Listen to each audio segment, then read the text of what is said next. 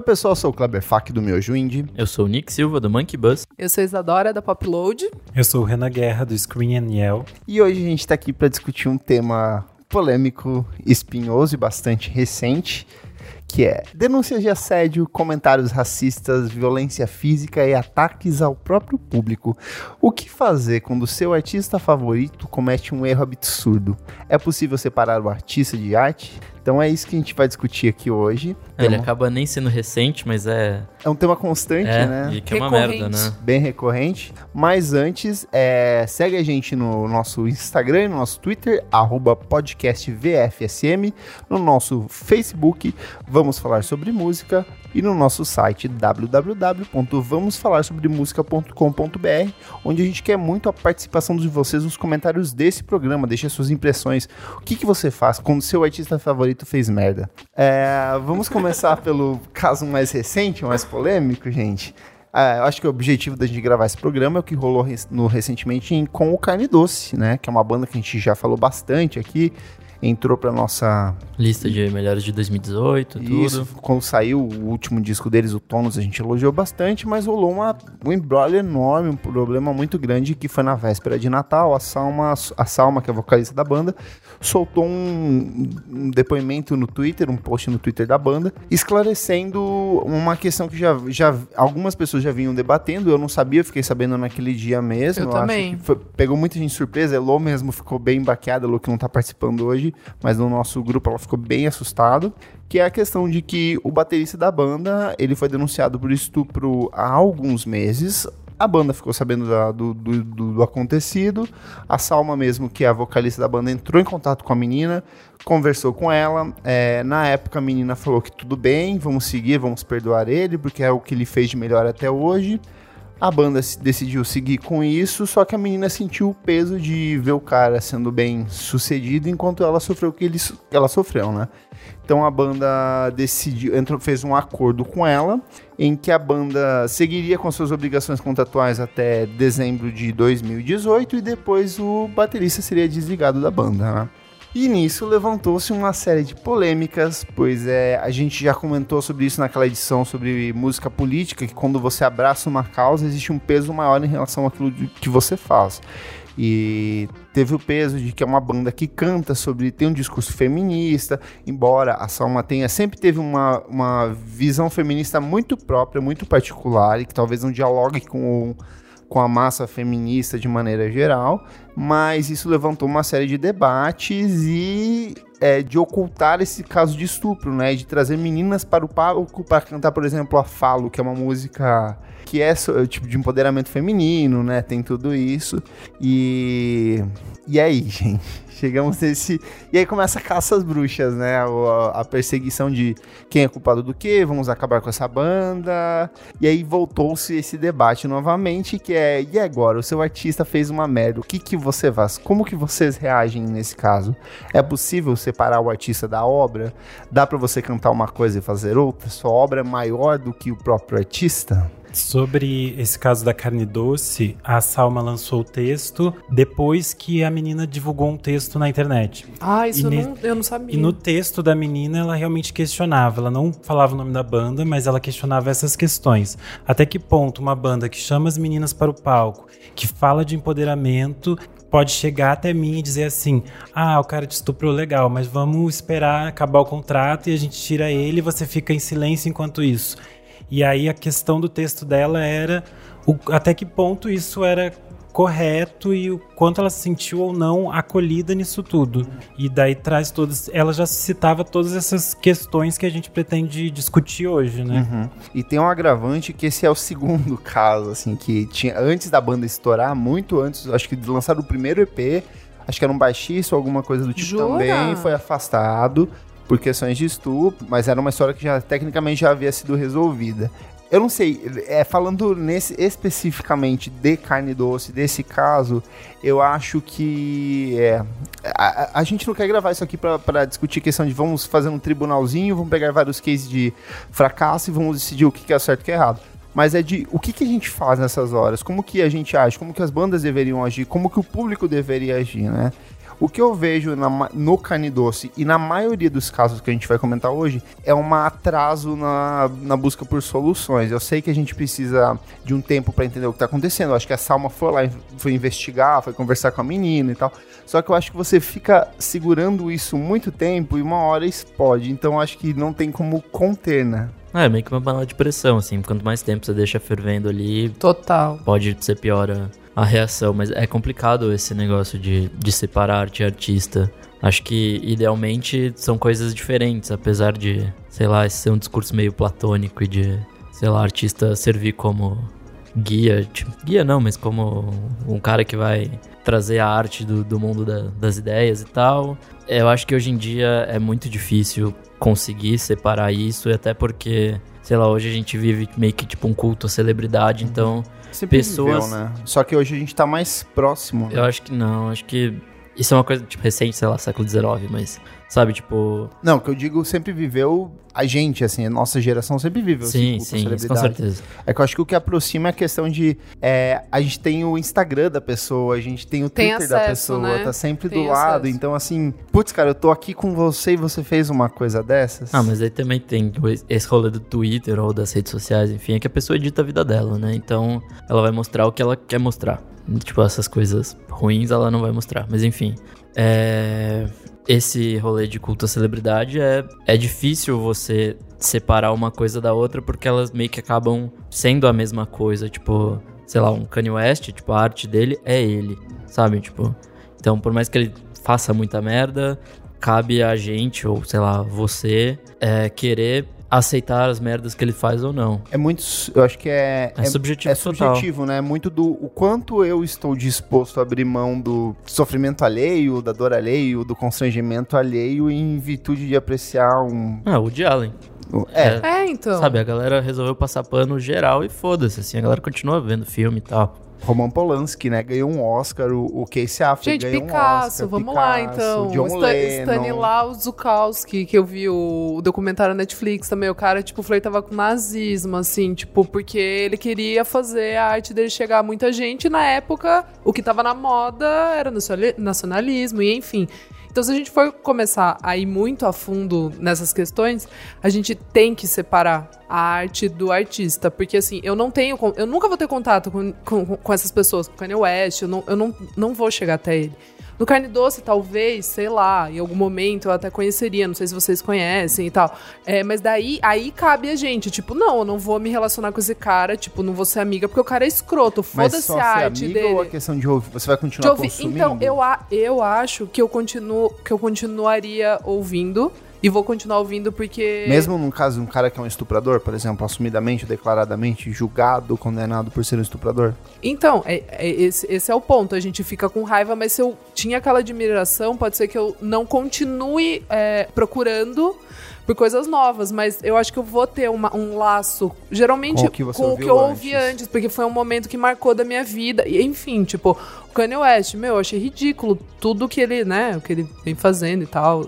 A gente abriu essa pergunta pro, no, no Twitter e bastante gente, muitos dos ouvintes deram seus comentários. né? Lindos. Então, por exemplo, deixa eu pegar aqui. A Lua em Trouxa, arroba Lua em Trouxa falou assim: paro de ouvir, não assisto nada a respeito, não compro nada, não vou a shows, ou seja, deixo de contribuir monetariamente. Aham. Aconteceu com Brand New, que era uma das minhas bandas preferidas, rolou com Dead Fish também.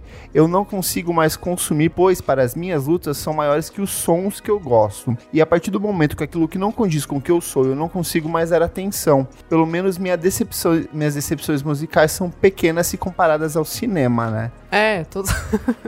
Então, eu acredito que tem uma coisa de dois cenários. Um cenário são esses artistas que fizeram coisas há muitos anos atrás. E a gente Sim. não consegue, não tem como julgar eles Exato. no passado com a lente do hoje. É muito complicado. E o exemplo tipo brasileiro que a gente tem é Monteiro Lobato, que era tipo um racista que tentou fazer coisas horríveis. Declaradamente racista, apoiador da Ku Klux Klan. Sim. Jura? Aham, Chega, chega nesse nível? Ele estava nível. tentando montar a versão Você tá brasileira. brincando. De diminuir negro, assim, toda a obra. Assim, ele. Eu sempre achei ele meio bosta, assim. Então, é real. Que surgiram curti. umas cartas que ele trocou com alguns. Eu não lembro com quem que era, você lembra, Renan? Não. Até a- foi uma capa da Brava. A Brava fez uma, ma- uma reportagem denunci- tipo, mostrando essas Aham. cartas deles com Aham. amigos, e várias delas de cunho nacionalista, de cunho extremamente racista, de. É, de- isso de- dá pra, dá pra ver. E assim, depois disso, você começa a observar pequenos elementos na obra dele que, ok, eu acho que é- era outra coisa que ele tava querendo falar Sim, aqui, sim. entendeu? Tipo, a representação É, da tia Anastácia. ela, Exato, tipo, exato. se você pegar, ela tem um monte de problema. Mas, a- em- historicamente, o sítio do Pica-Pau Amarelo é muito importante pra cultura Claro. brasileira. E você não vai simplesmente, ah, nunca mais quero saber do sítio do Pica-Pau Amarelo porque ele é um racista. Porque eles são artistas do passado. Só que quando a gente fala de artistas da nossa geração que estão discutindo esses temas e eles estão envoltos nisso, é uma relação muito diferente. E eu acho que isso impacta, por exemplo, no caso da Carne Doce. Porque eles estão no meio dessas discussões, eles fazem parte delas. Então a, a Eles relação- levantam a bandeira, né? é, a relação que a gente tem com isso é muito distinta, que é o que aconteceu antigamente no caso do apanhador só, que eles também estavam no centro des- dessas discussões. Eu acho que eles nem estavam no centro, mas eles meio que utilizaram de elementos pra se aproximar de, e nisso a galera já cortou, sabe? É, mas eles tinham, por exemplo, eles tinham opiniões que eram muito Ah, entendi. que eles, eles julgavam as coisas de uma forma com uma lente também muito específica. Um dos casos pra mim mais emblemáticos é quando eles atacaram o Tom Zé porque o Tom Zé tinha feito uma campanha da Coca-Cola e daí Eles, eles, disseram, atacaram. É, eles fizeram tipo, ah, falaram, ah, o Tom Zé tá vendido, Ah. o Tom Zé E não o próprio Tron Zé retrucou com o tribunal do Facebook, que é um EP Sim. maravilhoso que ele tira sarro Nossa, é dessa situação. verdade. É verdade. Só que aí você pensa, o Tom Zé é o cara que trabalha, tipo, há muitos anos, 50 anos aqui. passou muita dificuldade financeira, aí os O meninos Tom tipo, Zé moravam virou com os trabalhador pais. de posto. Ele virou. Como é que é o nome de. De que. Frentista. Frentista. Ele, tipo. Sério? Sério, ele passou dos anos 80 aos 90 frentista, esquecido. Foi só depois que o David Byrne meio que descobriu a discografia dele e trouxe de volta, porque ele foi esquecido pelos próprios companheiros de Que Tropicália. Ele foi loucura. apagado. Que loucura. É, mas faz, faz muito sentido isso que você tá falando. É, e até o acesso né, que a gente tem hoje em dia, tipo, é idiota você continuar tentando levantar uma bandeira, mas deve ser passar pano, e aí, enfim, uma coisa leva a outra. Mas e aí, o que, que a gente faz? A gente para de ouvir, a gente rompe totalmente com essa banda. Existe alguma chance da gente fazer esses artistas voltarem? Existe perdão? Cara, eu queria. Quem isso vai que eu ia perdoar? falar, isso que eu ia falar. Eu queria muito que essas pessoas melhorassem, sabe? Tipo, que elas realmente vissem que eles são uns idiotas e, sei lá, vão pagar pelo que fez, mas que virassem pessoas melhores, assim. Mas que- uma pergunta é, será que a gente dá essa chance? É isso. Assim, é. eu não tô querendo passar pano pra ninguém, tá? Aham. De forma alguma. Mas, sei lá, vamos pra um exemplo fora da música. Goleiro Bruno. Ah, não, é, Saiu não, da não, cadeia, não, não não, tô quê. falando que a gente vai, tipo, passar a mão na cabeça, mas, nossa, como eu queria que essas pessoas, de alguma maneira, elas virassem pessoas... Se restabelecesse. É, é, é. Não, mas, tipo, voltando ao ao goleiro Bruno, tipo, ele saiu da cadeia, foi contratado por o time e todo mundo, tipo, principalmente os ditos progressistas, caíram matando em cima. Tipo, eu entendo todo o problema e tal, mas, sabe, tipo, a gente quer de fato a ressocialização dessas Exato, pessoas, é. quer que elas sejam, Até tipo, que ponto? de fato integradas, ou a gente quer só vingança e quer que eles sumam pro resto da vida?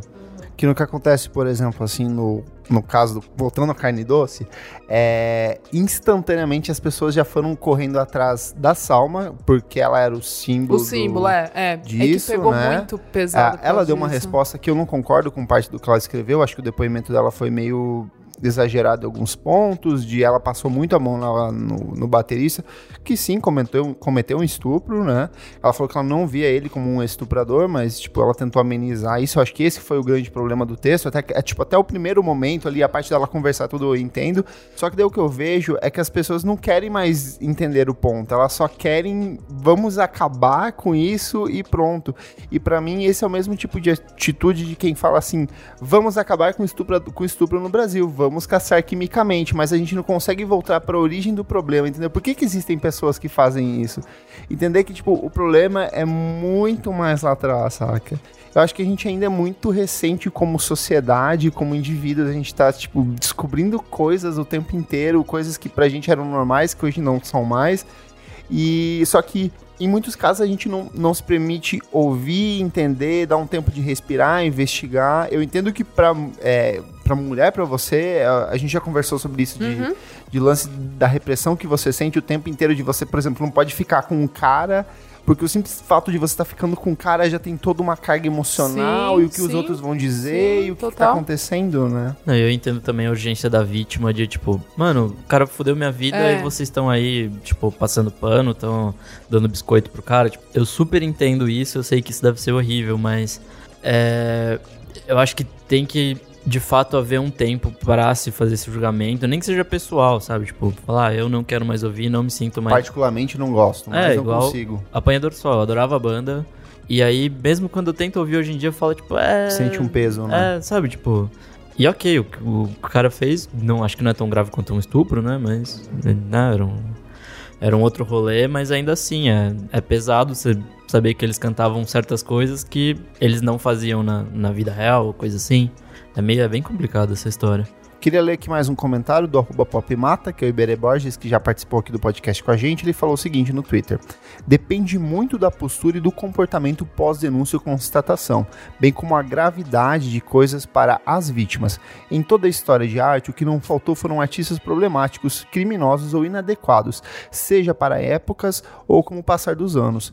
Vai muito de como você se sente diante do objeto de arte após essa situação, porque a arte que consome normalmente fala mais sobre você do que o próprio artista em si. É Eu acho que é isso, a gente verdade. fica É se verdade. apoiando muito, às vezes, no discurso de uma pessoa que às vezes nem é tão.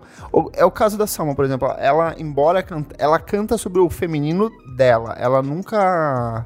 é, eu lembro que ela, de- de- no, no Twitter dela, você encontrou que ele chega de fio-fio, ela já se posicionou, ela mesma apoiou o apanhador só durante esses acontecimentos.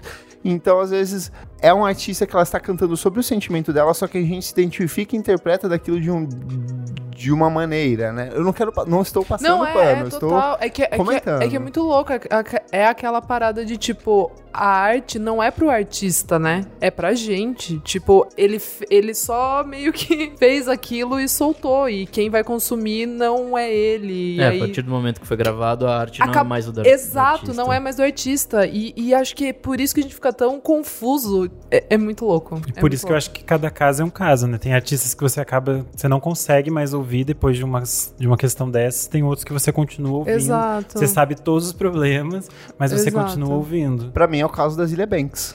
Eu. Câmera Cara, é muito fã. não, eu, eu tenho uma profunda admiração. Eu, Eu acho sei. que ela é a maior rapper mulher da. Dessa geração. É que falar rapper mulher, eu acho que homem e mulher são diferentes.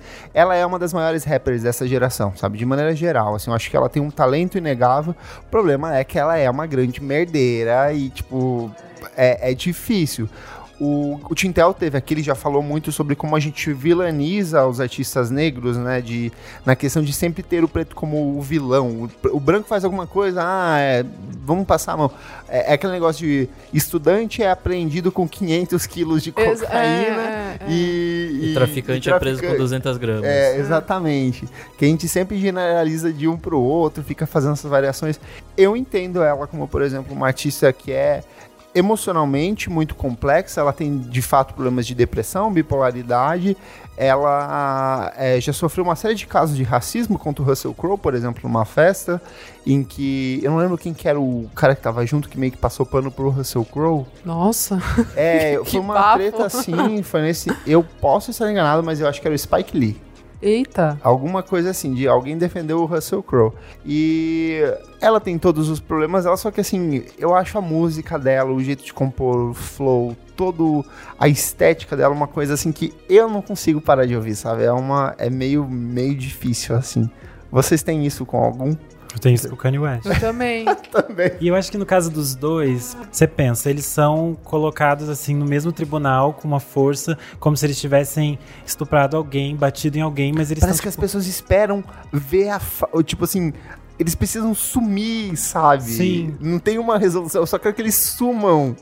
E na verdade, na maioria das vezes, muitas das coisas que eles fazem acaba fazendo mais mal pra eles mesmos do que pra alguém diretamente, Sim, porque sim. são eles tendo surtos e falando coisas horrendas e depois se arrependendo e sofrendo com aquela mesma merda que eles fizeram. Então é tipo um ciclo que parece que os dois passam e toda hora eles fazem, tipo, você não sabe o que esperar deles. É, um caso assim, a gente tá falando bastante de ações, de pessoas que falam, de pessoas que fazem, de violências de alguns tipos, mas eu, existe um caso, por exemplo, Maluma Magalhães e o racismo, o racismo dela. Do clipe lá? Não Do- só da- do clipe, porque eu particularmente acho que a, a reação em cima do clipe foi exagerada. Ah, eu também. É isso que eu ia falar, É, eu também. cê- Renan, você concorda? Eu Discorda? concordo com essa parte. Aí depois. É, eu vou, Tá, vou, vou, vou evoluir, Ah, tem então. alguma coisa. Ah, tá. Porque o clipe eles falam, ah, você não presta, e aí, tipo, tinha artistas negros de fundo. É. É, mas eu acho que o pessoal. Eu, age- um é, eu pouco, acho que né? houve um exagero nesse sentido. Eu, eu contornaria isso colocando mais diversidade, colocando uma ruiva, colocando um oriental, alguma coisa pra não ficar tão estigmatizado só os negros. Mas assim, se você for ver, ela é uma cantora pop, ela é a estrela do seu espetáculo e todo mundo fica de fundo e tudo no resto do clipe é paisagem. O destaque é sempre será ela, né? Mas aí as pessoas tentaram relacionar a letra da música, que é, é outra coisa. Tipo, clipe e imagem nunca, não necessariamente precisam estar relacionados. Tem todo, mas tem uma questão de semiótica, tem toda uma questão de profundidade, de, de colocar historicamente os negros num plano de fundo. Então, assim, dá pra se gerar o debate, mas eu acho que foi muito além do que precisava. O problema é que ela foi pro Fátima, foi Fátima Bernardes, né? Encontro? Encontro com a Fátima. Encontro com a Fátima e soltou aquela. Essa vai pra todo mundo que acha que branco não pode cantar samba. Só que antes, antes dela ir pro programa da Fátima. Ela deu uma entrevista, né? Ela fez um texto no Facebook falando que, tipo, ah, entendia todas as questões e que tava refletindo sobre aquilo. Num primeiro momento, É, pensou, tava legal. bem ela, ok, assim. ela, tipo, ok, É ela vai verdade, pensar é sobre verdade. isso. Aí ela chegou no programa da Fátima e fez aquela cena, tipo, ah, essa é pra quem acha que branco não pode cantar samba. Sendo que ninguém nunca disse isso pra ela em nenhum momento. Deixa. Eu vou parecer que eu tô passando muito pano, mas é uma história de bastidores. Eu sei quem fazia a assessoria dela. Eu tenho um amigo que trabalhou na, na agência que fazia assessoria dela na época. O chefe da agência, digamos assim, mandou que a equipe fosse investigar casos de jornalismo de racismo reverso. Então, assim. É, ela era ignorante, porque ah, todo mundo sabe que a Malu Magalhães não mora no Brasil há muito tempo, ela vive numa outra realidade, ela vive no mundo dela.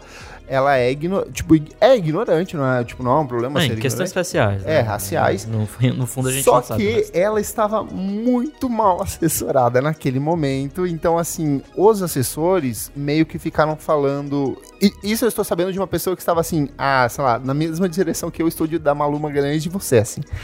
E aí, um, che- um determinado chefe mandou pesquisar caso de racismo reverso. é, tentou. Todo mundo chegava pra ela e falava: Não, você não está errada, você tá. Porque assim, você é o cliente, né? Então. Ai, gente. Todo mundo que tá te atendendo vai te falar o tempo inteiro que você está certo, que Seu você... floquinho de neve especial. Exato, você é perfeito. Não, as pessoas que entenderam errado. Então, assim, sabendo desse disso, eu consigo ter uma, um distanciamento.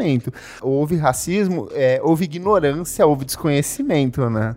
Mas, assim, mais uma vez, e- e- ela é uma, por exemplo, que eu não consigo, eu não pararia de ouvir por conta disso. Eu parei de ouvir. Você parou por causa disso? Não, é, eu parei porque eu acho chato, mas. Era uma, era uma artista Ah, que eu eu, gosto. eu achava interessante e tal, mas não era, tipo, ai, ama Malu Magalhães. E aí as atitudes dela, a forma que ela vive completamente, tipo, no mundo dela e do camelo. É completamente fora da realidade. Daí, tipo, não me dizia nada tão interessante assim que valesse a pena. É Eu escapista. ficar, tipo, acompanhando ela e ela falando coisas que eu achava, assim, completamente sem noção. Então daí eu pensei, ai, não, tchau, Malu, beijo. Gente, mas ago- agora que eu tô parando pra pensar aqui, será que não é porque a gente conhece muito, a gente vai a fundo, que a gente, tipo, tem isso também? Porque, sei lá, eu tô pensando agora no meu irmão, por exemplo. Ele não deve fazer ideia de nada disso que a gente tá falando. Por exemplo, da Malu, que eu lembro que a gente ouvia quando a gente morava em Sorocaba e tal, eu achava legal. Isso da maioria dos artistas, né? Então, que louco, mas. E aí, sabe? assim, tipo, é- é- será é muito que. superficial, né? É, porque, sei lá, che- chega. O, é o que a gente falou, chega a arte do artista que já deixou de ser dele, né? Porque ali ele acabou e ele já colocou no mundo pra quem quiser ouvir. E será que.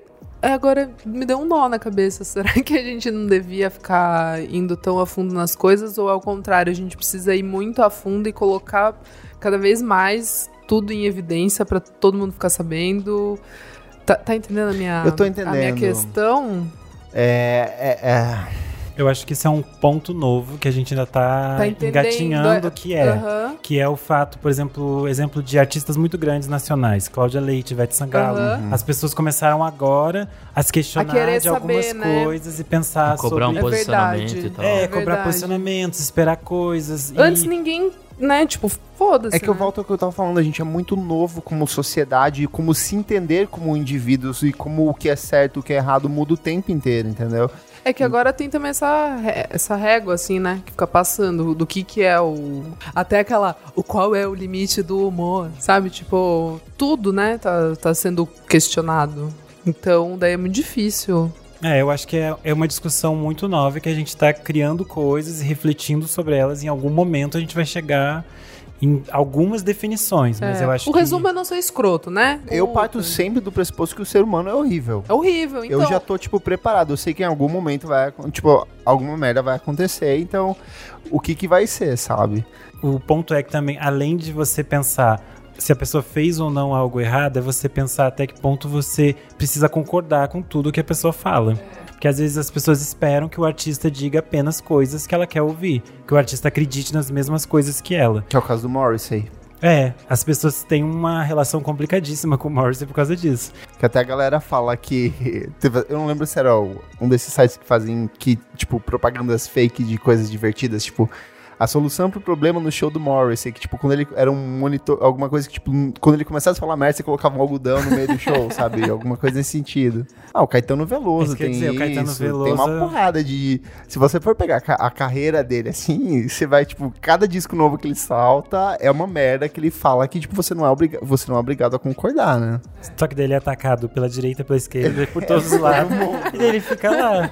Só que as pessoas querem assim, que o Caetano fale coisas que elas querem ouvir, mas é o Caetano, gente. Ele vai falar coisas que ele acredita que não necessariamente a gente tem que concordar. Até, até um dos. Eu pesquisei um monte de textos pra essa pauta, assim, e um deles falava justamente isso: que todo mundo pede opinião pro Caetano como se ele fosse assim, uma resposta pra tudo no Brasil, sabe? Tinha uma tirinha do. Acho que era do Arnaldo Blanco, que era tipo um garçom. Tipo, quem pediu a opinião do Caetano?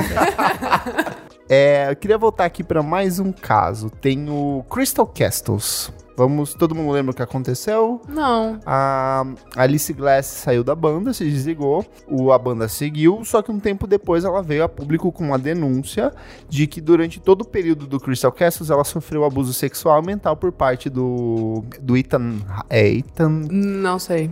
Khan, alguma coisa assim. É que o nome dele de verdade é outro, mas é Ethan, né? E que ele manipulava ela, ele controlava, por exemplo, assim, mensagem de celular, os sites que ela acessava, tudo ela era Credo! monitorada por ele esse tempo inteiro. Aí ela saiu da banda e tal, aí ela, ela fez esse statement contra ele, né? E ele processou ela. Ela venceu o processo, porque ela, tipo, conseguiu. Ela teve que ir a público provar Nossa, que, tipo, faz de fa- tempo? Não, foi ano passado. Tipo, agora no final do ano saiu a, a vitória dela. Tipo, Ah, no meio do ano do, de 2018. que loucura. E aí muitos fãs começaram a se questionar. Posso ouvir ainda as antigas músicas do Crystal Castles, né? Sabendo desse histórico, e ela falou assim, ela veio dar um depoimento e falou assim: sim, eu quero que vocês ouçam, porque aquilo é parte do que eu estava sentindo na época. Então, todas as músicas que falam sobre opressão, sobre a dor, sobre a angústia que eu estava sentindo, não era só é, uma criação, um desenvolvimento estético, uma, uma poesia pura e simples formatada pra música. Era eu me entregando ali, né? Mas aí, vocês conseguem, tipo, conseguem É ouvir? que assim, na real, poder você pode fazer o que você quiser, né? Sim. Você pode ouvir o que você quiser, não precisa se esconder nem nada, acho que ter medo de julgamento, porque na real a vida é sua e É, é. pronto, É, mas... é bem isso. Assim, é, é, é complicado é, você aceitar isso ativamente. Enfim, não sei, não sei. É difícil. É que é né? muito subjetivo. É. O que, que vocês acham que a gente deveria fazer, assim? Eu tô tentando aqui, desde o Acho começo. que na, na real não tem resposta. Tipo, é- Eu posso trazer um, um- Não é um case de sucesso, porque a história em si é uma história deprimente. Quem me mandou foi a Natália Pandeló, da Build Build Up Up. Media. sempre colabora aqui com a gente, ela mandou assim, Kleber, vi sua pergunta sobre artistas e bandas que fazem merda e a reação das pessoas. Vamos compartilhar um caso curioso que rolou com a banda com quem trabalhamos, né? A banda em questão era a Bratislava. Eles soltaram um post no final do ano passado, a banda veio a público falar o seguinte, que o baterista da banda estava sendo acusado de assédio é, por conta de uma tal de. Eu acho que não vale falar o É, nome, não, né? não uma, estava sendo acusado por uma, uma pessoa, essa pessoa era relacionada a uma ONG, e essa ONG estava entrando com uma ação judicial contra o baterista por conta dessa denúncia de assédio. O que, que a banda fez? Rapidamente a banda conversou com o menino, o baterista, ele falou que não fez nada, mas de qualquer forma a banda afastou ele. A banda veio a público, a banda falou: olha, é, queremos entender a situação. A gente quer que, se a denúncia, se estiver rolando alguma coisa que ele pague com o que ele fez, ele vai ser afastado da banda, vai cumprir com suas obrigações. Só que a gente quer entender o que está acontecendo, porque, assim, querendo ou não, uma banda, uma banda é um, é um produto, é uma empresa, é uma, sabe, tem gente envolvida, tem um pessoal envolvido por trás. A banda precisa seguir, mas a gente quer saber o que tá acontecendo, né? Ah, aí essa menina dessa tal ONG mandou e-mail para uma porrada de jornalistas fazendo essa denúncia. Eles tentaram entrar em contato com ela. Ela simplesmente sumiu. O perfil fake que compartilhou algumas das notícias sumiu.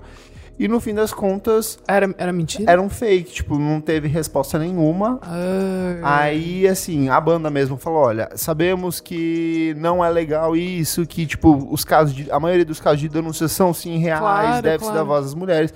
Só que eu achei a atitude, o empenho e a, a, a postura da banda, a ação da banda interessante, sabe? Porque em geral o que que a gente vê? Um monte de gente que vai tirando o seu da reta e no final não acontece nada e fica como está, né?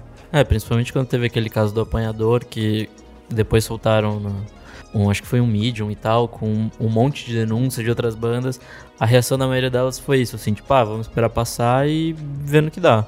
É que esse Medium foi bem bem errado, assim, eu acho, particularmente, porque era Foi, assim, foi bem responsável, foi bastante responsável. irresponsável. É. É, porque vocês sabem do que a gente tá falando, né? De pegar um Medium, vamos contextualizar, fizeram um Medium com várias denúncias de, contra vários artistas. Só que a maioria das denúncias eram assim. é, uma amiga minha disse que fulano É, fez gente. tal coisa. Gente, a denúncias, a assédio acontece o tempo inteiro, só que, querendo ou não, a gente precisa de uma formalização. A gente sabe que a maioria das mulheres não denunciam, porque o sistema é opressor, Claro, porque na própria claro. delegacia a mulher já se sente oprimida, porque ela sabe que ela não vai ter resposta, porque se mesmo se o cara for condenado, não vai acontecer praticamente nada, ele vai fazer, sei lá, serviço comunitário ou vai pagar algum valor de pensão X e vai ser liberado. e ela ainda Então, vai ter medo, né? ela ainda vai se sentir julgada o tempo inteiro, que é o que acontece. Só que eu acho que esse Medium em si foi bem problemático, né? É, então, é, acho que deveria ter algum jornalista por trás, pelo menos apurando coisas pra, antes de soltar, sabe? Tipo, ao invés de só falar, ah, solta aí, foda-se. Porque às vezes pode ser o mesmo caso desse da Bratislava, de denúncias falsas, sabe? Só pra prejudicar alguém. E não, não que esses casos não tenham acontecido de verdade, longe de mim de falar que tudo, tudo aquele, aquilo ali foi inventado, mas é, eu acho que poderia ter sido feito de forma um pouquinho mais responsável isso. Eu acho que isso é, o- é um dos principais problemas, né? A falta de investigação, de entendimento do que tá acontecendo. Que a gente pega. Ah, fulano disse que aconteceu tal coisa. Já vou. Por exemplo, até na- no levantamento do que eu fiz Ah, aqui. era da pós-verdade. É, era verdade. No- nas perguntinhas que eu fiz pro Twitter, por exemplo, a da Lu em Trouxa, ela comentou do Brand New e do Dead Fish. Aí veio uma outra menina nos comentários falando assim, mas o que aconteceu? Aí a menina tá comentando sobre o Brand New. E aí a outra embaixo entendeu que era sobre o Dead Fish. Então, assim, as pessoas não leem direito o que estava acontecendo, cria-se uma, uma bola de neve terrível e só mais merda, né? Tem um livro que saiu esse- em 2018 aqui no Brasil que se chama A Mãe de Todas as Perguntas, que é da Rebecca Solnit. Ela é a feminista que cunhou o termo do mansplaining, essas coisas. E é um livro de ensaios bem fácil de ler, assim, bem rápido de ler. Um dos ensaios ela analisa essas questões dessas hashtags que surgiram na internet, da voz das mulheres na internet, como elas se sentem agora à vontade para falar dessas coisas. E alguns outros ensaios falam de outras coisas. Ela fala de casos como do Bill Cosby e ela fala sobre toda uma história de silenciamento das mulheres. E o quanto esse tema é urgente e o quanto ela entende que estamos vivendo um momento importante. E aí, dentro do livro, ela, ela discute o fato de como a gente credibilizar essas histórias, como a gente vai eh, agir frente a essas histórias e como os homens podem lidar nesses casos. E aí, isso me lembra do caso do R. Kelly, é assim que fala sim, dele? sim.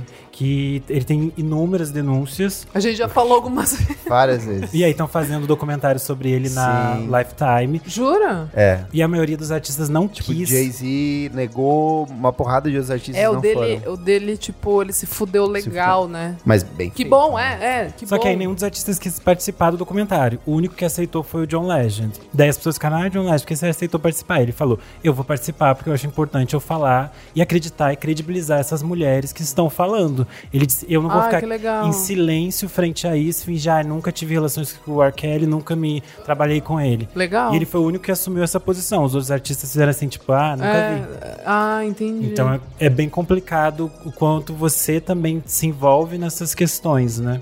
O R. Kelly que a gente tá comentando tem uma série de denúncias. a gente devia fazer um de especial estu-. É, estupro, é, estupro de menores, Ai, que horror, abuso, credo, amor de agressões, assim, uma- é, abusos de fãs, fãs menores de idade, assim, que... É que eu acho que hoje ele não tem mais o peso que ele tinha quando ele tinha, por exemplo, nos É, nos anos 90, ele era né? gigante. Ele era o que era o Chris Brown nos anos 90, era o R. Kelly. Chris Brown Dois, 2000. de 2000, que tipo, outro, outro Outra problema, bosta, né? né? Ô, Kleber, mas o negócio do Dead Fish, acho que a menina tava falando porque rolou, né? Um bagulho lá que o cara tinha agredido alguém. É, acho que era um Não, é que Gold, do- não é? Um negócio assim? do Brand New, o vocalista da o Brand New, pra quem não sabe, era uma banda de pós-hardcore que é bem progressista. As letras deles falavam bastante sobre religião, sobre liberdade LGBTQI. E aí descobriu-se que o vocalista tinha. Rolaram duas denúncias de abuso sexual do vocalista com men- duas meninas menores de idade. E aí, tipo, acho que do Ed Fish tá falando da violência. É, eles. É, é um, um era o Road, né? Alguma coisa assim. Que É, alguma espancou as coisa. namoradas, alguma coisa Isso, assim. Enfim, mas é por isso que a menina parou de ouvir também, né? Isso, é. Isso, é. tá. Não, mas é que a menina tava entendendo que era, tipo, Ah, a- o mesmo tá, tipo, tipo, que aconteceu no entendi, New aconteceu com o Dead entendi, Fish, entendi. entendeu? Outra coisa também que acho que a gente podia trazer pra, pra discussão é, tipo, você penalizar um grupo inteiro Exato. por uma pessoa. Por uma pessoa. Não Eu sei que- o que pensar sobre É, isso, só tô queria- jogando na roda. Eu queria. Eu, queria eu, eu ia fazer a mesma pergunta. Eu tava. Eu tava, eu tava pensando aqui, tipo, do Carne Doce, que eu, porque, eu, poxa, eu gostei muito do álbum, do, do último álbum, acho o show muito foda. Poxa, mas e aí? Vai penalizar todo mundo? Vai trocar? É, né? Vai... Eu penso É o em casos de cinema, Ah. porque, tipo, sei lá, o, o Kevin Spacey, tipo, puta escroto Nossa, e tal. escrotíssimo, Porém, mas puta é, ator. puta ator. E aí eu vou jogar fora todos os filmes que eu já vi com ele ou que eu gostaria Exato. de ver. E, tipo, pô, um filme, sei lá, tem 100 pessoas trabalhando. Por causa de Exato. uma Cem? De pessoa. uma- Muito Ah, mais. É, então. Então, vai, 200, 300 pessoas, eu vou jogar fora por causa de um cara. Sabe? Exato. Tipo, eu não tenho a mínima resposta pra isso, mas acho que é uma coisa que a gente deveria pensar também. Eu acho também. Eu acho que, é, novamente, volta a questão de subjetividade, né? De o que a pessoa fez, quem fez, quem é a banda, o que que essa banda traz como mensagem. Por exemplo, no caso do Carne Doce, eu acho, de verdade, não estou passando pano, eu tô conseguindo ver, eu consigo entender a banda. é, imagina a Salma, que ela e o McCloy são os donos do projeto, de fato, né? Então imagina que um membro da sua banda fez merda, o que que você vai fazer? Entendo também o lado pragmático da coisa, tipo, pô, a gente tá com com a turnê Exato. finalizando aqui, falta um mês, não tem como trocar. pagamentos, E- ingressos. Pelo menos eu tudo. acho que, tipo, ela, ela foi lá falar com a menina e tal. Eu entendo todo, toda a problemática disso, mas também entendo o lado de negócio, de business, né? Tipo, a gente tem que terminar isso, a gente já tá com o show marcado. E Não, não tem é como arranjar um baterista. E, e é aquilo, não é só ele, né? É muita gente que, infelizmente, É, nesse caso, tá eu, envolvido. Ah, Aí sou eu falando, né? E, é, nesse caso, eu afastaria o cara independente de qualquer coisa. Independente das obrigações, dá-se um jeito, vamos correr Dá, atrás dá-se um baterista. jeito, dá-se um jeito. Não faz sentido na, Aham. na, na- Não, tipo, é nesse na caso, música. é, nesse, nesse caso, caso, entendeu? É, tanto que no texto da menina dá a entender que foram muitos meses. Não Sim. foi tipo. Não foi. É. Tipo assim, ah, no próximo mês a gente. é. Foi tipo, eles conversaram lá no início de 2018 e a promessa era tipo final Ah, é? de 2018. É isso que dá a entender. Ela não fala Eu acho que número a, a certo. denúncia Eu não de, vi o da na- menina, é, se eu não me engano, a denúncia era de 17 ainda, de dezembro É, a de denúncia 2017. é de 2017. Aí a... Nossa, gente, mas aí dá Aí um que é o ano. problema, é que, tipo assim, a banda não tinha nem lançado. É porque, assim, a menina, segundo o texto, a Salma, a menina fala que tudo bem, deixa ele seguir com a banda. Depois, como lançou o CD, que fez o sucesso, É, que estourou, que né? estourou, Tipo, ela sentiu o peso, né? Aham. Certíssima. É, Cara, eu teria. É, nesse caso, eu, eu teria afastado o cara desde o Não, começo. pera lá. Tipo, as bandas. a- Nossa, as bandas afastam a pessoa em um mês, pega alguém foda, coloca no lugar e É, o cara nesse caso pega faz tudo, sentido, velho. É, tipo. É, não. Agora. É, a- o tempo que demora é o que me deixa confuso com essa história toda. Aham, é verdade. Mas assim, eu acho que é muito subjetivo. Eu sou um homem branco, eu sou um homem branco gay e tipo, pra mim, eu e já estou abrindo várias concessões. Eu abro muitas concessões no sentido de às vezes eu tô ouvindo um disco de rap que o cara fala faggot, fag. E assim, OK, eu eu particularmente relevo, mas eu entendo que para outras pessoas isso Pega. é, pega muito, tipo, é muito subjetivo do quão privilegiado você é, o como você cresceu, o que, que você já passou, o quanto você está disposto a abrir mão, sabe? É, no final depende da primeira pergunta que a gente fez. A gente- é possível separar arte e artista? Acho que tudo gira em torno disso, porque Eu acho que nenhum artista é. é- nenhum artista existe no vácuo. Esse é, o- esse é Não, o o que eu rolê, quero assim. dizer é que nenhum artista é insubstituível. Eu posso substituir qualquer artista por qualquer outro, independente. Se, se eu- é, é, é que, por exemplo, assim, se você descobrir qual que é a banda que você mais gosta, mais volta. Demars volta. Se você descobrir que, sei lá, o, o Cedric é, é um neonazista estuprador, Não, para de ouvir na hora. entendeu? Não eu como. acho que tem tudo escalas de coisas. É, eu acho que tem gravidade das coisas Exato. e isso também é subjetivo, tipo, Gente, eu conheci o Julian, que é meu, meu bebezinho, meu ídolo, e ele foi um babaca. E eu não ouvi mais. Você não ouve mais Strokes? Não consigo. Juro por Deus, tem um ano. Eu ouvia pelo menos uma vez por semana. E você não ouve mais, mais, mais Não, nada. assim, tipo, eu continuo. É aquilo que eu falei, da memória, o que foi e tal, mas eu acho que vai sair alguma coisa do The Voids agora, assim. tipo- Não, vai lançar disco novo do Strokes em 2019. É, né, é, dos, dos Strokes já tá rolando esse boato aí. Mas eu acho que vai ser alguma coisa é que isso é música de Natal, não é? The Voice? É, sempre sai. E eu não fui, nem tchum, entendeu? Mas talvez algum dia eu eu volte, assim. Mas aquele, ah, ele foi Não precisa, tá tão ruim a É, banda. tá uma bosta, é. Mas aí, enfim. né? Nesses casos, é, por exemplo, o caso do Bacchus do Blues.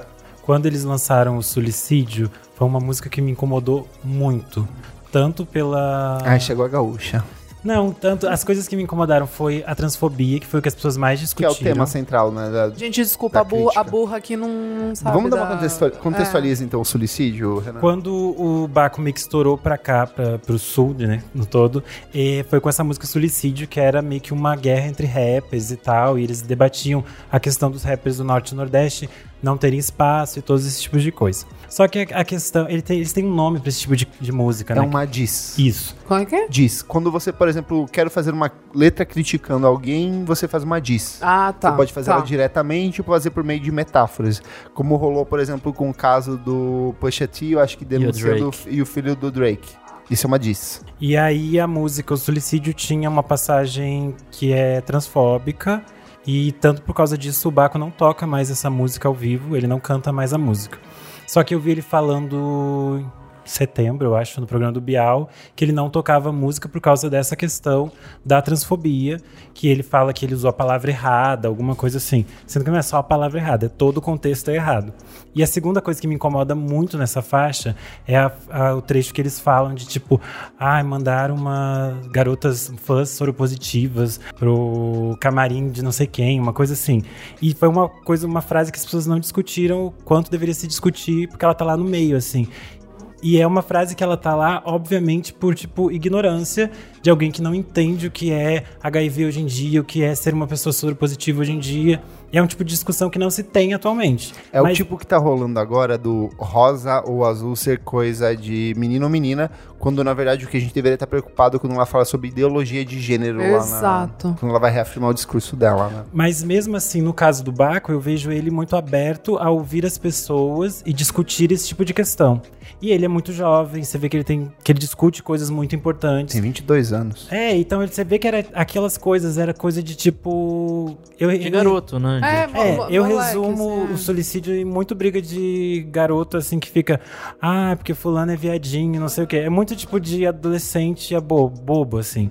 E é isso que eu consegui pular isso para poder ouvir as outras coisas dele depois e entender as coisas muito mais complexas que ele fala. Porque as questões que ele discute atualmente de saúde mental, da presença do- corpo negro no, no mundo, é muito importante. Então eu, eu consigo separar essas coisas eh, idiotas, digamos assim, que ele fez em algum momento para poder dar essa chance de ver que ele tá aberto a entender essas coisas e discutir essas coisas de outra forma. Eu acho que isso é um exemplo. É quando o artista tá disposto a entender Exa- que ele a me- ia melhorar, né? fez merda e como melhor. O Criolo fez isso, né? Que é o caso do Exato. primeiro disco dele, Ele que tem tirou. letra transfóbica também. E ele tirou, que quando ele foi mudou. fazer o relançamento do disco, eu ainda acho que ainda, ainda há tempo o nome do disco.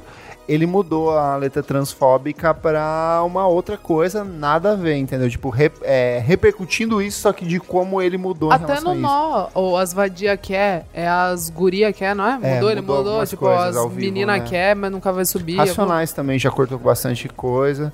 Eu queria trazer uma coisa que durante eu não me toquei, que é a questão de drogas. É, de artistas que usam drogas e que isso é uma merda pra algumas pessoas. Por exemplo, a arroba Arizinha. Acho que tudo depende da merda. Tipo, tava drogado e foi pro re- rehab ou algo, ou algo assim, fãs entende, mas não justifica alguns comportamentos como racismo. Aconteceu isso com Sticking Fingers. Gosto muito da banda, mas não consigo ver sem pensar nisso. Aí até desanima. E é assim, além dela, vários outros falaram sobre a questão de artistas que usam drogas ou que falam sobre drogas. E, por exemplo, o Shawn Mendes recentemente fez um post falando que ele fuma maconha. E as Ai, fãs. olha que lindo. E as fãs do Shawn Mendes ficaram, tipo, horrorizadas com o fato de que ele fuma maconha. E eu não tinha me tocado que, tipo, isso Aham. é um, é um É erro. é- é uma que coisa. droga é um puta tabu, né, na nossa sociedade. É uma Pois é. coisa. o caso do Crystal Castles, quando essa história da, da Alice surgiu, as pessoas atacaram muito ela pelo fato dela ser usar diferentes drogas, isso está presente nas músicas e nas Quem já apresentações viu o deles. show dela É isso que sabe eu que, ela não tava lá. E Era aí um as pessoas falavam, ah, mas você tava drogada. Aí, tipo, ela tinha uma relação abusiva. a gente, Completamente tipo, as louca. drogas provavelmente faziam parte desse coquetel de coisas É, abusivas. é. E daí as pessoas atacavam ela pelo fato dela usar drogas. E isso era, tipo, Ah, mas daí o é demérito dela, sabe? culpar a mina estuprada porque ela tava de saia curta, sabe? É, Tipo, então, não isso que tem eu tô nada a falando. ver. É uma coisa. é- entra nesse âmbito dessas coisas complexas que as pessoas atacaram ela por causa de usar drogas. Que isso Total. refere-se em outros artistas que também fazem uso de drogas. E às vezes, às vezes tem gente que deixa de ouvir por causa disso, alguma coisa desse tipo. Acho Puta, é- é complicado, porque isso é, de É. um foro totalmente pessoal. Eu, eu Tipo, paro cara, de ouvir metade, assim, 90% dos meus artistas. Não, mas daí não tem. É, acho que não tem. É que eu acho jeito, que chega em alguns casos em que é, eu acho que não chega a ser um problema, mas é triste. Por exemplo, é o caso da Amy Winehouse.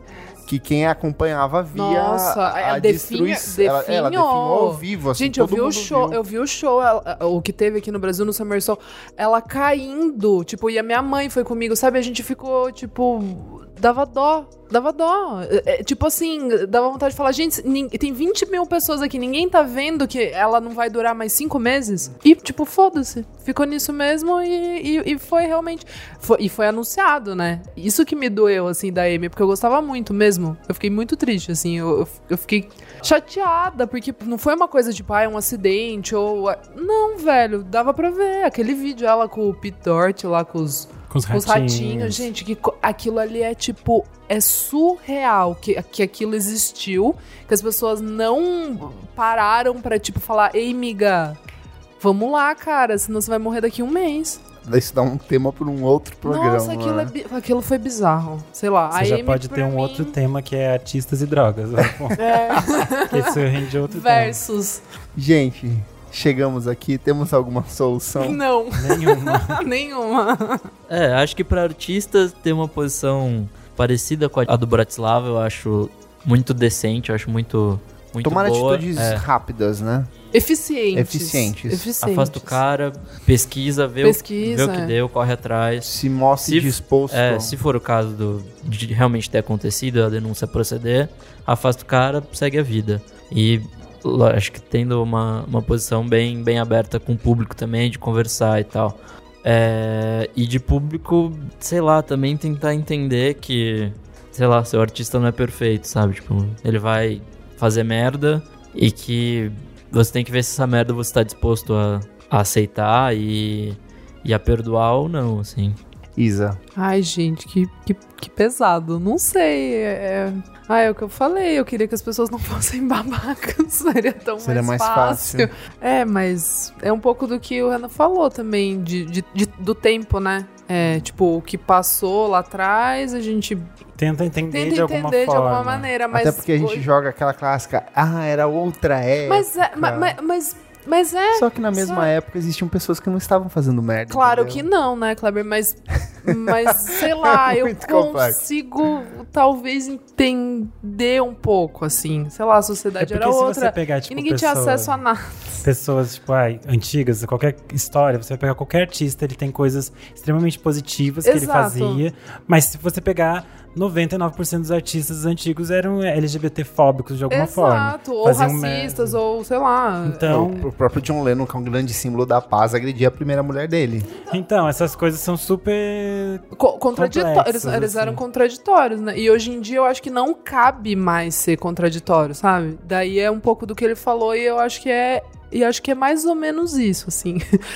é tentar. é, mas também um pouco do que o Nick falou, né? O que, é um bando e tem um, um escroto ali.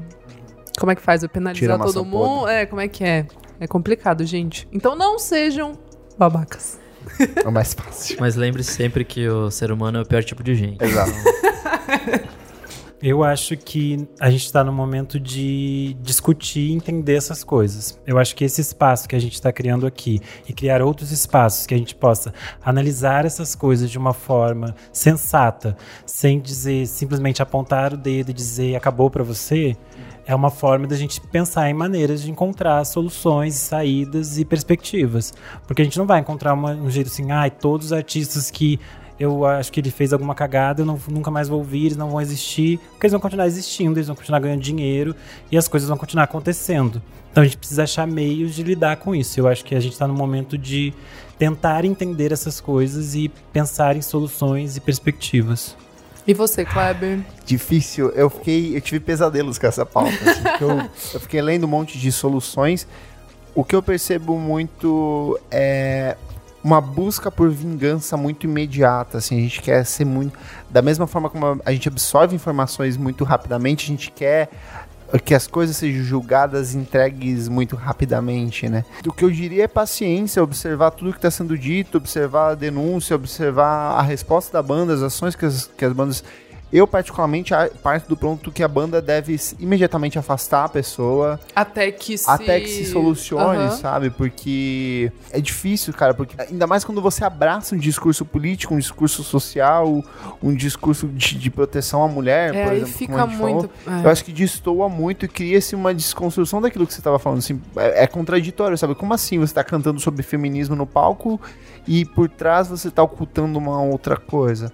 Mas ao mesmo tempo eu consigo entender que, tipo, é, uma banda não é representada numa única pessoa e é tudo difícil. Eu acho que é, o que eu digo é paciência. Vamos tentar observar tudo o que está acontecendo antes de tomar alguma ação e principalmente não partir pro julgamento de cara ou pra a crucificação das pessoas, mas por que que isso tá acontecendo? Por que que esse tipo de comportamento tá a- acontecendo desse jeito? Por que que existem homens abusando de mulheres diariamente, em- não só em bandas, mas em qualquer outra coisa, em qualquer outro meio, em qualquer em tudo.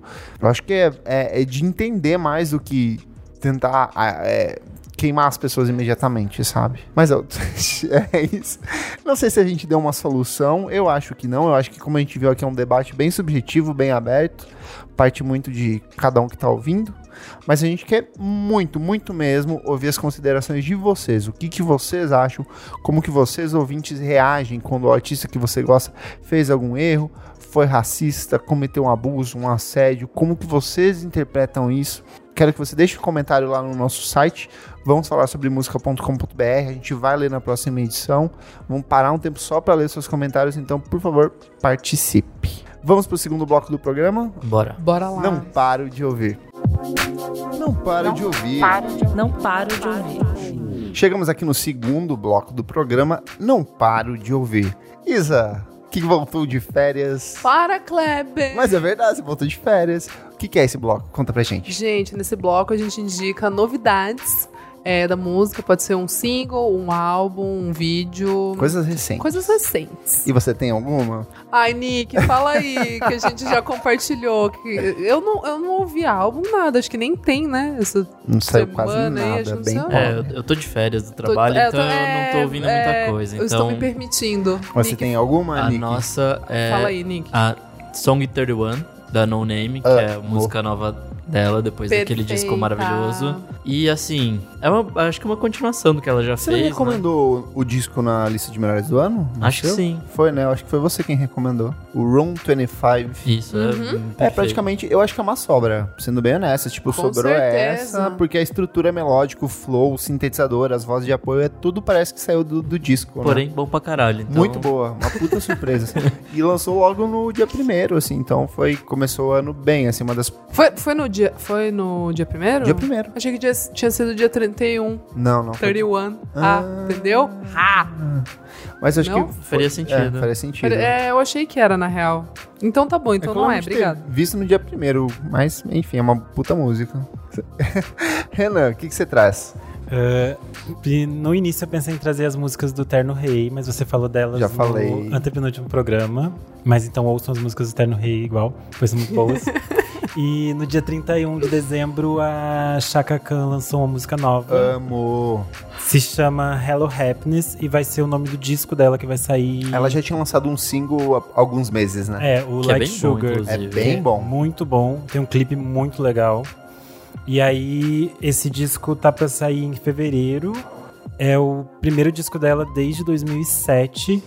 E eu não tava criando tanta expectativa pra esse disco. Eu achei, ah, vai ser mais um disco da Chaka Khan. Porque ela, tipo, sei lá, muitos anos ela fazia sempre a mesma coisa. E essas duas faixas que ela lançou são muito boas. Então eu tô Quem que é criando produtor? Como é que tá isso daí? Saiu? Eu não vi informação, Não. procurei. Mas acho que é uma Porque- galera nova, que tá trabalhando é, com ela. eu tô assim. achando, tô É. achando que é tipo chique, assim, Pra sabe? quem não sabe, assim, a Chaka Khan é uma puta cantora dos anos 70. Quem ama é são meus 70 cristais, já? as Haim. 80. Acho que é 80, não é? 80, 70 e né? 80. 70 e 80. É, ela, can- é, o Prince, eu acho que já fez música pra ela. Ela é uma puta influência pra Beyoncé, pra uma porrada, Haim. pra Haim, pra uma porrada de outras A cantoras. Whitney Houston, na verdade, copiava ela. Né? Exato. Ela nem era uma influencer, era É, de uma era cópia. cópia, era mesmo. E ela tá voltando agora. Eu não lembro qual que é o último, o que ela lançou há alguns meses. Você tem aí? Ou não? Ela lançou a faixa, Isso, era Like Sugar. que é muito boa também. É, tem o clipe muito lindo. E aí o que saiu agora nessa primeira semana de 2019 foi a nova música do D'Angelo, que é Ótima. Unshaken, que é maravilhosa. Ai, não ouvi. Maravilhosa. Que é a trilha sonora do Red Isso. Dead Redemption 2, não? Isso. Nossa, eu nem sabia. É, é ela é da trilha, isso, Ah. ela é da Sério trilha- mesmo? Ela saiu pra Tem trilha do ele jogo. e tem mais uma porrada de outros Cala artistas que fizeram músicas exclusivas Ai, pra eu vou trilha. ver então, É. essa trilha. E o que, que você achou dessa música? Eu achei incrível, nem sei o que dizer. Estou chocada agora descobrindo que ela é pra um game. É, ela nem é dele, assim, é só um. Tipo, fiz pro. Não é, não é num produto, tipo, vou fazer algum disco, alguma coisa, não. É pro, ah, em- sob encomenda. Mas é porque vezes, ele só produz disco a cada 20 anos. Ah, né? é, a cada Então, 35, na verdade. né? mas às vezes é, são mais legais, né? Quando, quando, tipo, a banda, essas coisas fazem música é, pra, pra algum filme, alguma coisa. Eu acho Tipo legal. no ano passado, que ela só saiu de casa pra fazer.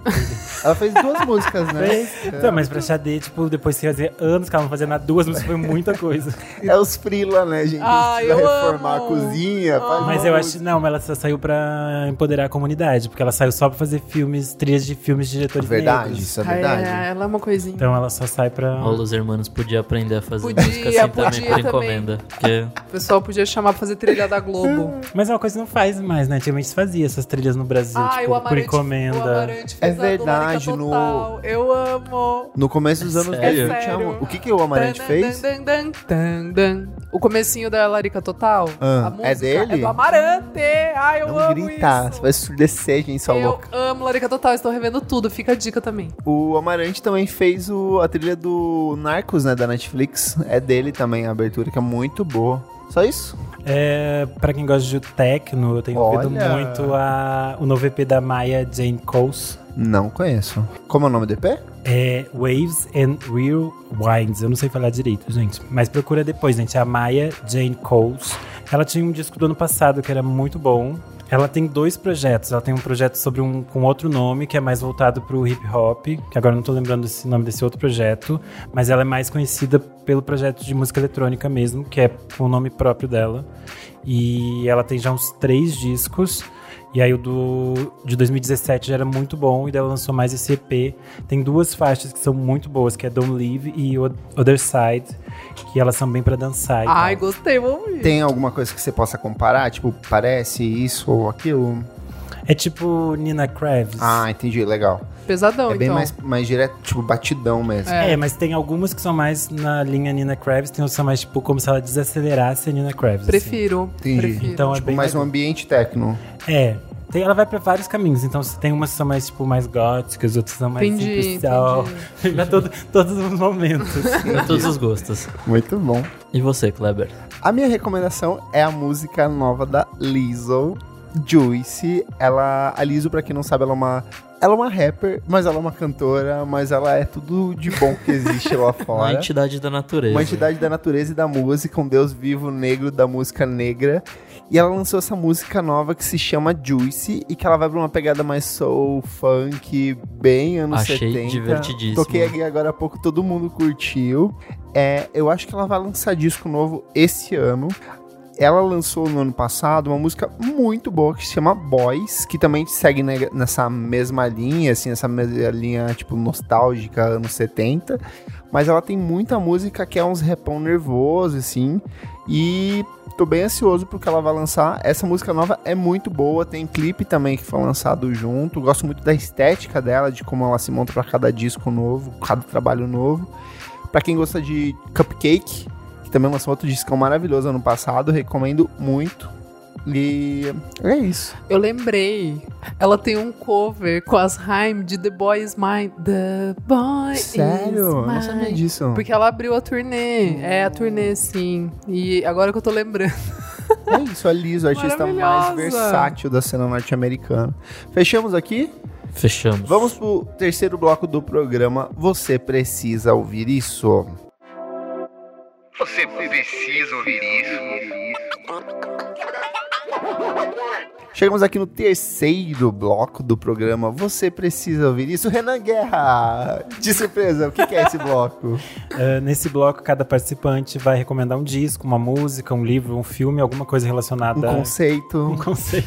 Hello, saudades. Algo relacionado ao universo musical e não precisa ser algo necessariamente recente, pode ser algum clássico. Gente, eu vou começar. Vai, Kleber. com muita coisa aqui. Ai, lá vai. Tô de folga, então tô Sete assistindo. conceitinhos. Fazendo... Não é conceito, mas é muita coisa. Ah, Todo mundo já deve ter assistido o Bandersnatch da Netflix. Muito bom. o qual? O Bandersnatch da Netflix é, É, o eu lembro do episódio Black Mirror. filme interativo do Black Mirror. Não, Ah, não, não. eu achei Eu não, legal. eu não sou. Gostei, gostei granjeiro. bastante. É, é que assim, as pessoas ficam esperando de, de, de Black Mirror, tipo, uma resposta para os conflitos tecnológicos e sociais, quando eu acho que é mais entretenimento do que qualquer Ouçam outra coisa. o anticast sobre, Sobre o episódio que você vai ter uma outra visão. É e, bom. E é, e le- é bem legal.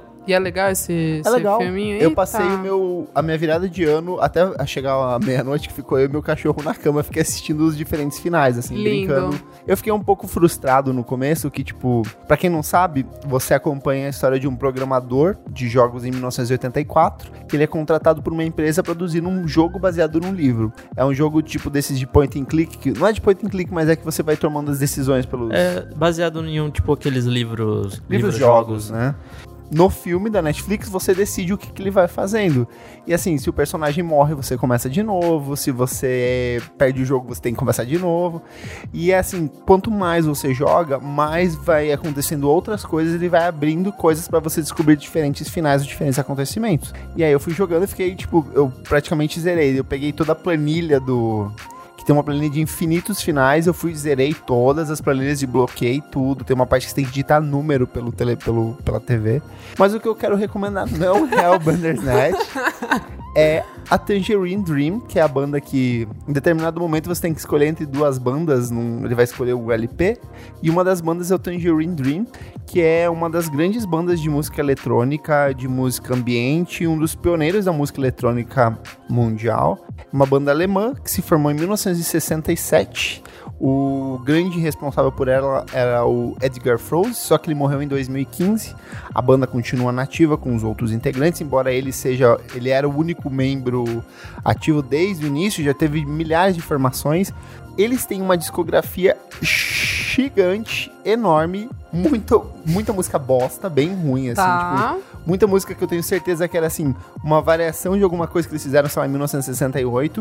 Mas o que eu trago são três discos da banda que são realmente muito bons. Ai, que bom, Kleber, O obrigada. primeiro deles é o Zeit, é, é, como é em alemão, eu vou, eu vou é, falar tá. o que eu acho aqui. Tá. É o Zeit, que é de 1972. São quatro faixas, cada uma tem, sei lá, 15 minutos. Amo. Então, é tipo, é bem ambiente. rock. É bem kraut é, é que não é colocado como kraut rock, só que, tipo, eles é muito mais prog eletrônico. Então, Ah, assim, tá. eles são pioneiros em outro campo, né? Esse disco é bem sombrio, então, tipo, bem atmosférico. O segundo é o Fidra, que é o que aparece no, no episódio. Que Ah, um- ele compra esse disco. ele compra. né? É, você, Você pode comprou comprar ele, Você pode comprar esse disco. Ai, É, olha eles que já assistiram. Eu gosto mais. É que isso não muda a história. É, não muda a história, é só pra você ter a trilha sonora em outras partes da- do filme. Eu gosto de. Esse eu acho que é meu favorito porque ele tem uma coisa mais psicodélica, as melodias são mais cósmicas, os sintetizadores assim etéreos e você flutua ouvindo, é bem delirante, bem louco. E o trabalho seguinte, que é o Rubicon de 1975, então que também segue é meio que um meio termo entre o Zeit e o Fidro, assim, são três discos que pra mim são essenciais da Uma- banda. Uma trilogia boa ali. É, não, cara, a- assim, tudo que eles lançaram na década entre 60 e o final de 70 é bom. Depois disso, entra numa vibe louca New Age, bem maçante. Tá. Minha segunda dica é um jogo, um app gratuito que se chama Aldo Odyssey. Já jogaram? É um desses joguinhos que você vai percorrendo um caminho e vai tendo obstáculos, vai tendo Infinity outras Run. coisas. Hum, É que o Infinite Realm é aquele que você vai pra um lado pro outro, né? É, não, ele é mais detalhista, ele é um desses jogos pra você relaxar mesmo. E o que eu mais gosto dele, ó, tô até abrindo aqui, ó, é que ele é bem relaxante. e ele, você pode controlar. Ai, eu te amo, Kleber. O Alto é uma franquia, na verdade. É o Alto é uma uma alpaca, uma ilhama, e você vai co- coordenando ela, mas você tem as outras coisinhas, ó. Ai, que bonitinho. Aí você pode saltar da pirueta. E a trilha sonora é muito bonita. De quem quer? Não sei, não fui pesquisar. Não, desculpa. mas. Não, não, É é. uma trilha sonora original do Ah, jogo. tá. Tipo, bem ambiente, minimalista. Então, assim, se você tá cansado à noite, vai, tipo, antes de dormir, pega dá uma parada pra jogar. É bem tranquilinho de jogar. Tem o, é, o primeiro é o Aldo, que é na neve. E agora eu tô jogando o Aldo Odyssey, que ele é no deserto. Os dois são, assim, excelentes. Eu já zerei o primeiro, tô pra zerar agora o segundo. Eu acho que é muito divertidinho de jogar, bem desestressante. É, você pode comprar os itens no jogo se você quiser, se você quiser, tipo, antecipar algumas fases. Mas você pode zerar o jogo e fazer tudo sem gastar dinheiro nenhum. Então vale muito a pena. Aldo Odyssey. Boa. Minha terceira e última recomendação é um Instagram, que é um Instagram do Rodrigo Yudi Honda. Ele é um artista plástico paulistano da periferia de São Paulo, que ele retrata o cotidiano de São Paulo de uma forma muito particular, muito bonita. Eu acho que vai ser uma tendência de discos de rap nacionais daqui pra frente o trabalho desse cara, porque são excelentes. Tem matéria dele da Vice, tem matéria na Noise. É uma arte, uma estética muito particular, muito bonitinha. Bonito. É, eu não entendi o que, que ele usa, se é giz, se é... Ele é, a- é é, acho que é tinta. aquarela, acrílico, ele faz tipo de- hum, várias outras coisas assim, mas parece que é meio parece que é meio infantil, só que não é, e é muito detalhista e também não é, então eu achei bem interessante a arte Sim, é bem, dele. é bem bonito. Parece aquela. Puta, eu não vou lembrar o nome do. Mas é aquela onda norte-americana, tipo, década de 50. Ai, esqueci Sei, o nome. eu sei o que Sabe? você tá falando. É, é bem, bem bonito, gostei. Amei, gente. E assim, eu gostei bastante do Instagram dele. Eu conheci ele pelo Facebook. E agora ele tá reabastecendo o Instagram dele. Então Uhum. meu sonho é ter alguma tela dele dentro de casa. então é isso, acompanhe o trabalho dele. Boa. Rodrigo Yudi Honda. Nick, suas dicas. Bom, na verdade eu tenho uma só, uma dica que na verdade eu descobri de um jeito meio diferente. É, na época que o, o Saulo Milete saiu do Braincast, ele fez um projeto solo, que era tipo um site e um, e um podcast. Ambos morreram, mas a melhor coisa que eu extraí de lá, que era um programa chamado Osmose, foi um disco de jazz de um cara que eu já falei aqui algumas vezes, que é o Robert Glasper. Uhum. Ele é um tecladista fodido e ele lançou em 2012 um disco chamado Black Radio. É uma junção de jazz com diversas vertentes de música negra. Tem, sei lá, soul, tem funk, tem, sei lá, um monte de coisa. E tem vários artistas convidados. Erika Badu, tem Bilal, tem KKKK, Bilal. Yassin Bey, tem, assim, um monte de gente boa. E é legal você ver, tipo, um cara do jazz dando formas diferentes pra música negra. É bem interessante, é um estudo bem legal. E sei lá, procurem mais coisas dele. Eu já falei várias, várias vezes dele aqui. Tem em 2016 ele lançou o Art Science. É, fora isso, ele tem outros projetos. É, só ouçam, é muito bom. Legal. Isa, Ai, gente, eu trouxe Queremos novamente. documentários. É, trouxe novamente filminhos. É, Netflix de novo, que é fácil pra, pra, pra garotada colocar lá. É o Quem Matou o Jam Master Jay. É o assassinato de Jason Mitchell, que é o DJ do Run DMC. E eu não sabia dessa história e eu amo Run Nem DMC. E, gente, é pesadíssimo. É tipo um CSI, esse, esse doc. É tipo, é rápido, é tipo uma hora, assim, sabe? Ai, bizarro. não é daquela série que é sobre assassinato dos músicos? Eu, eu acho que não é. só- Então, acho que não é só sobre. É que tem uma série que é só sobre morte de músicos na Netflix, não é disso? Não, não, é daquela. É, rema- remastered. Então não é. É. Enfim, é uma hora de. É 58 minutos. E aí fala. Faz um programa de TV, então. É, deve ser um é, telefilme. é, é tipo aqueles. É tipo CSI, eu não sei o nome dos. Que passa no CSI, Discovery. Blá blá blá.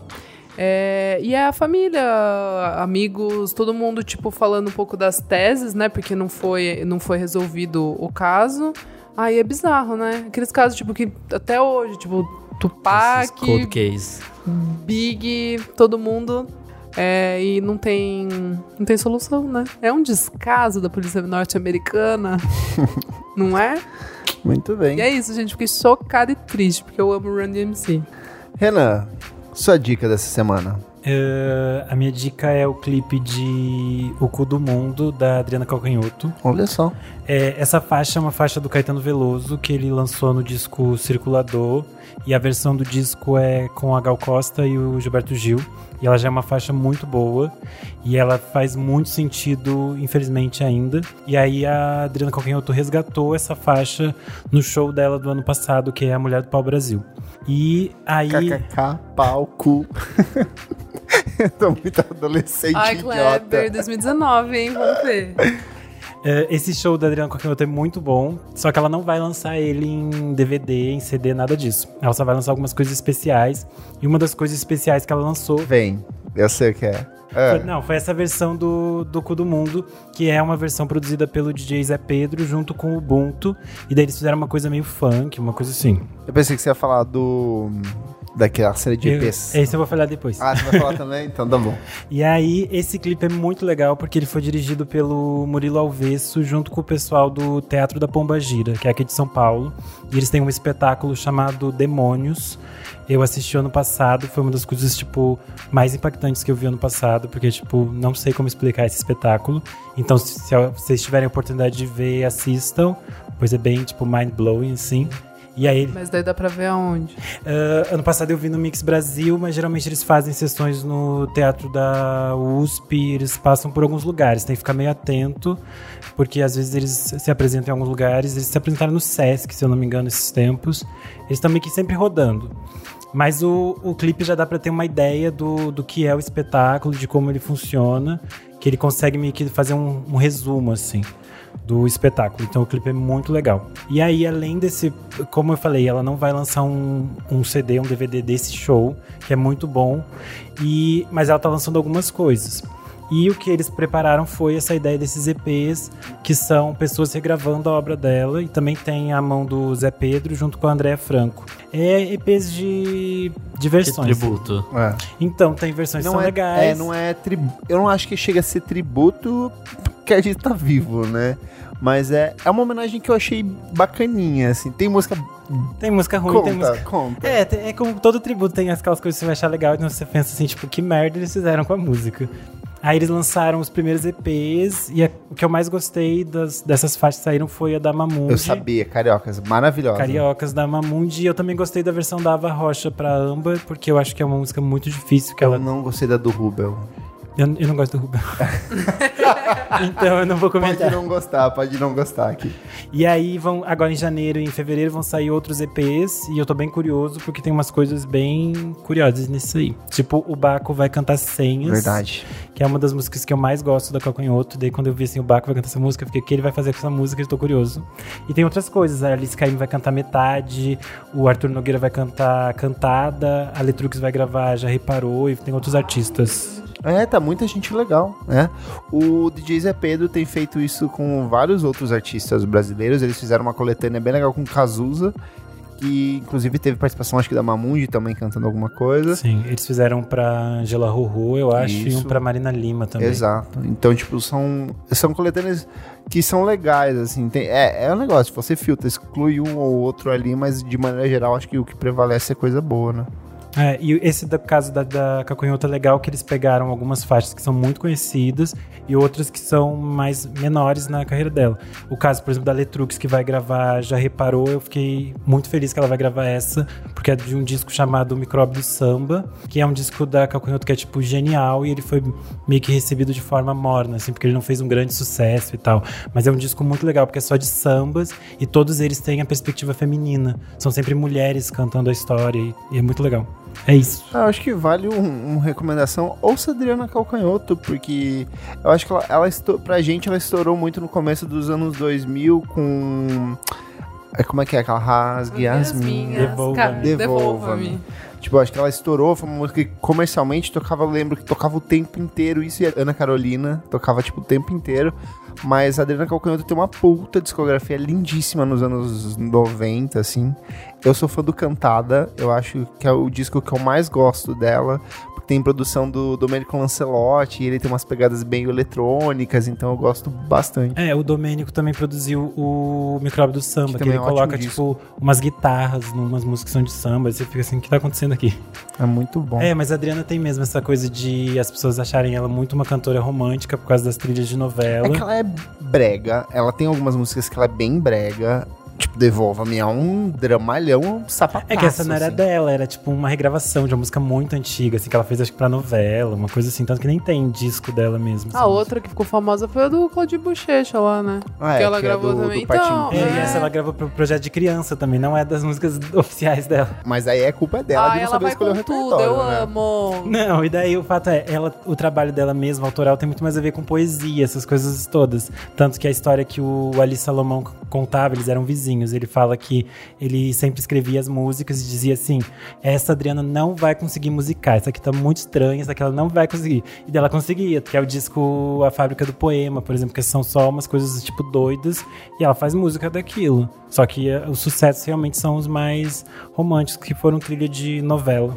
Nossa, maravilhosíssima a sua dica. Vou até ter- tô até baixando aqui agora Vou pra ouvir ouvir também. cantado e me cobre do samba de novo na volta. Encerramos. Vamos pro último bloco do programa Desliga o Som. Desliga o som.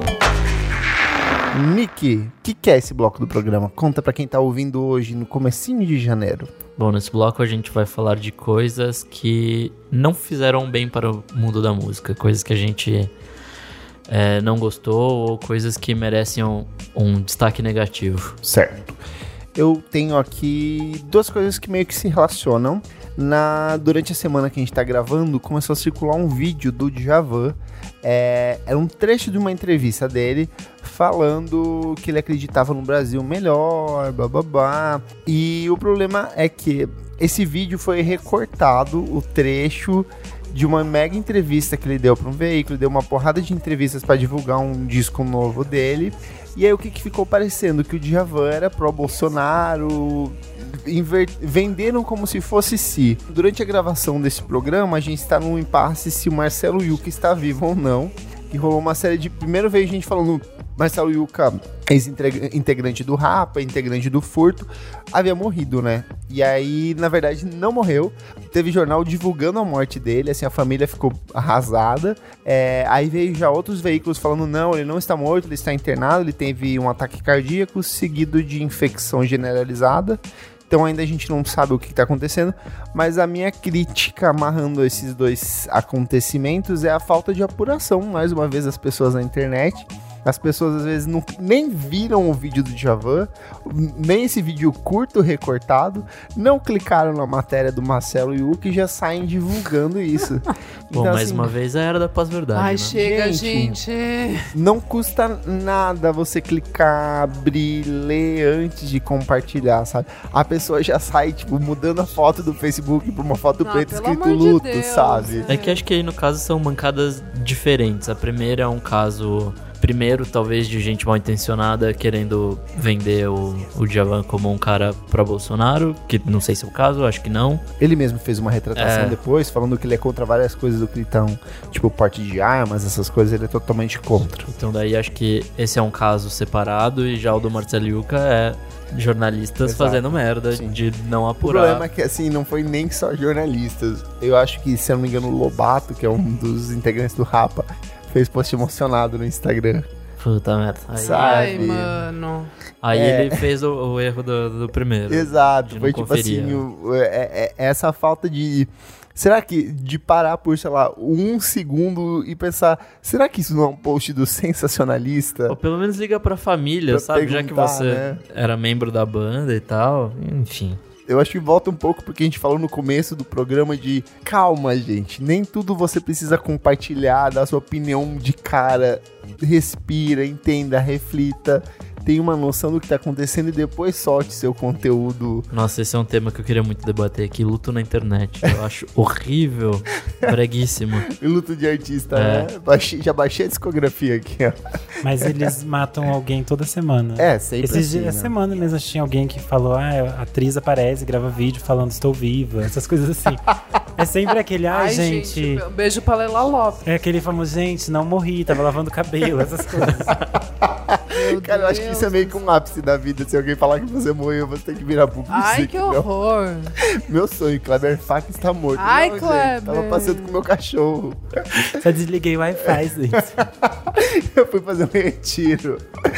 É Já o isso. caso do, do Djavan tem muito disso, de que acontece muito agora né, nessa- nesses tempos de rede social e de debate político e tal, do pessoal tirar alguma coisa de contexto e entender daquilo que quiser, e aí vira um E pandemônio. também do outro lado de colocar na fogueira, mesmo sem entender Sim. o todo.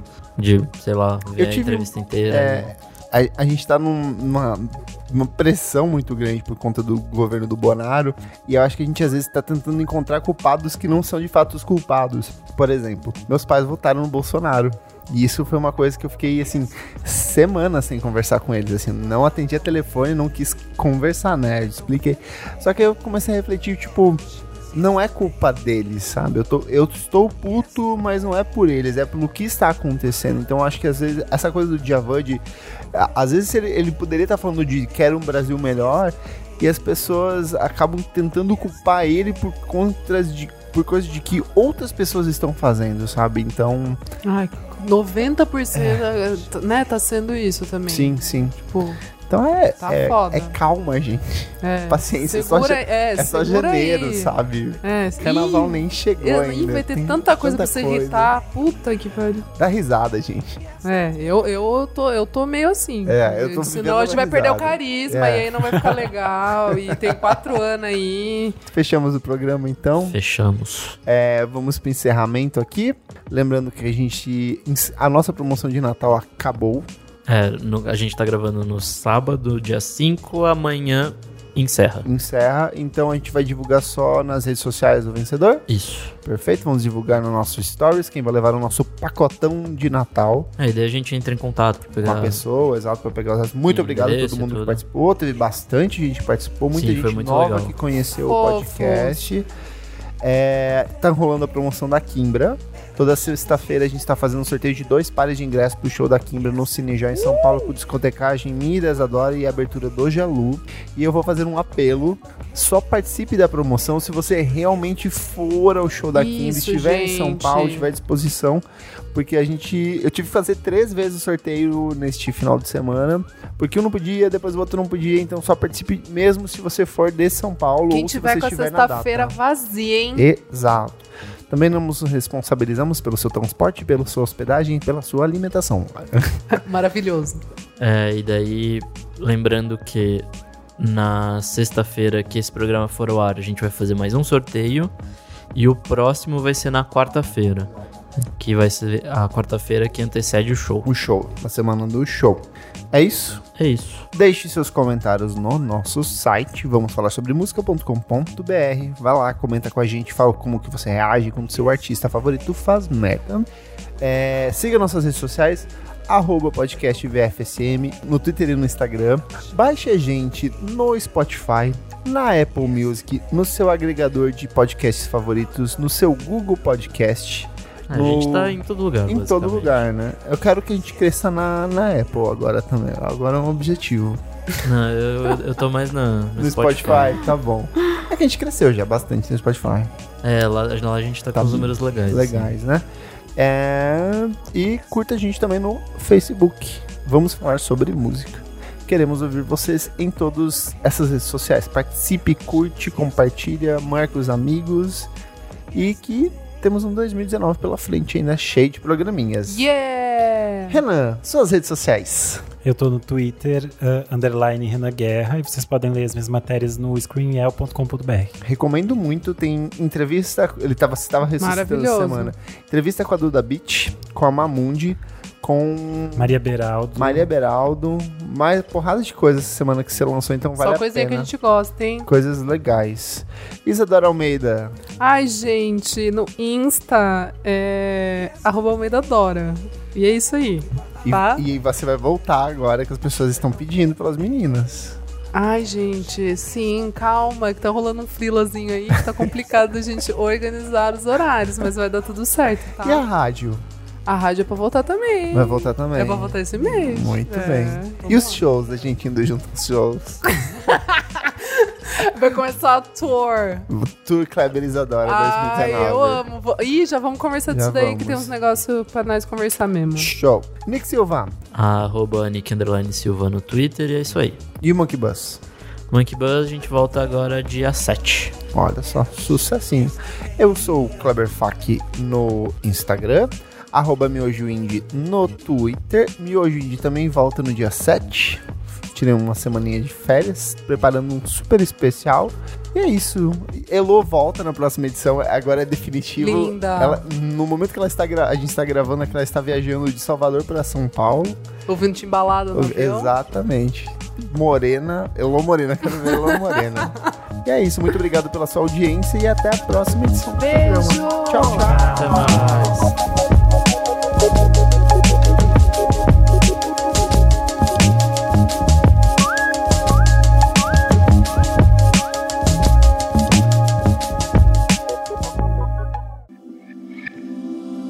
Esse podcast foi editado por Nick Silva.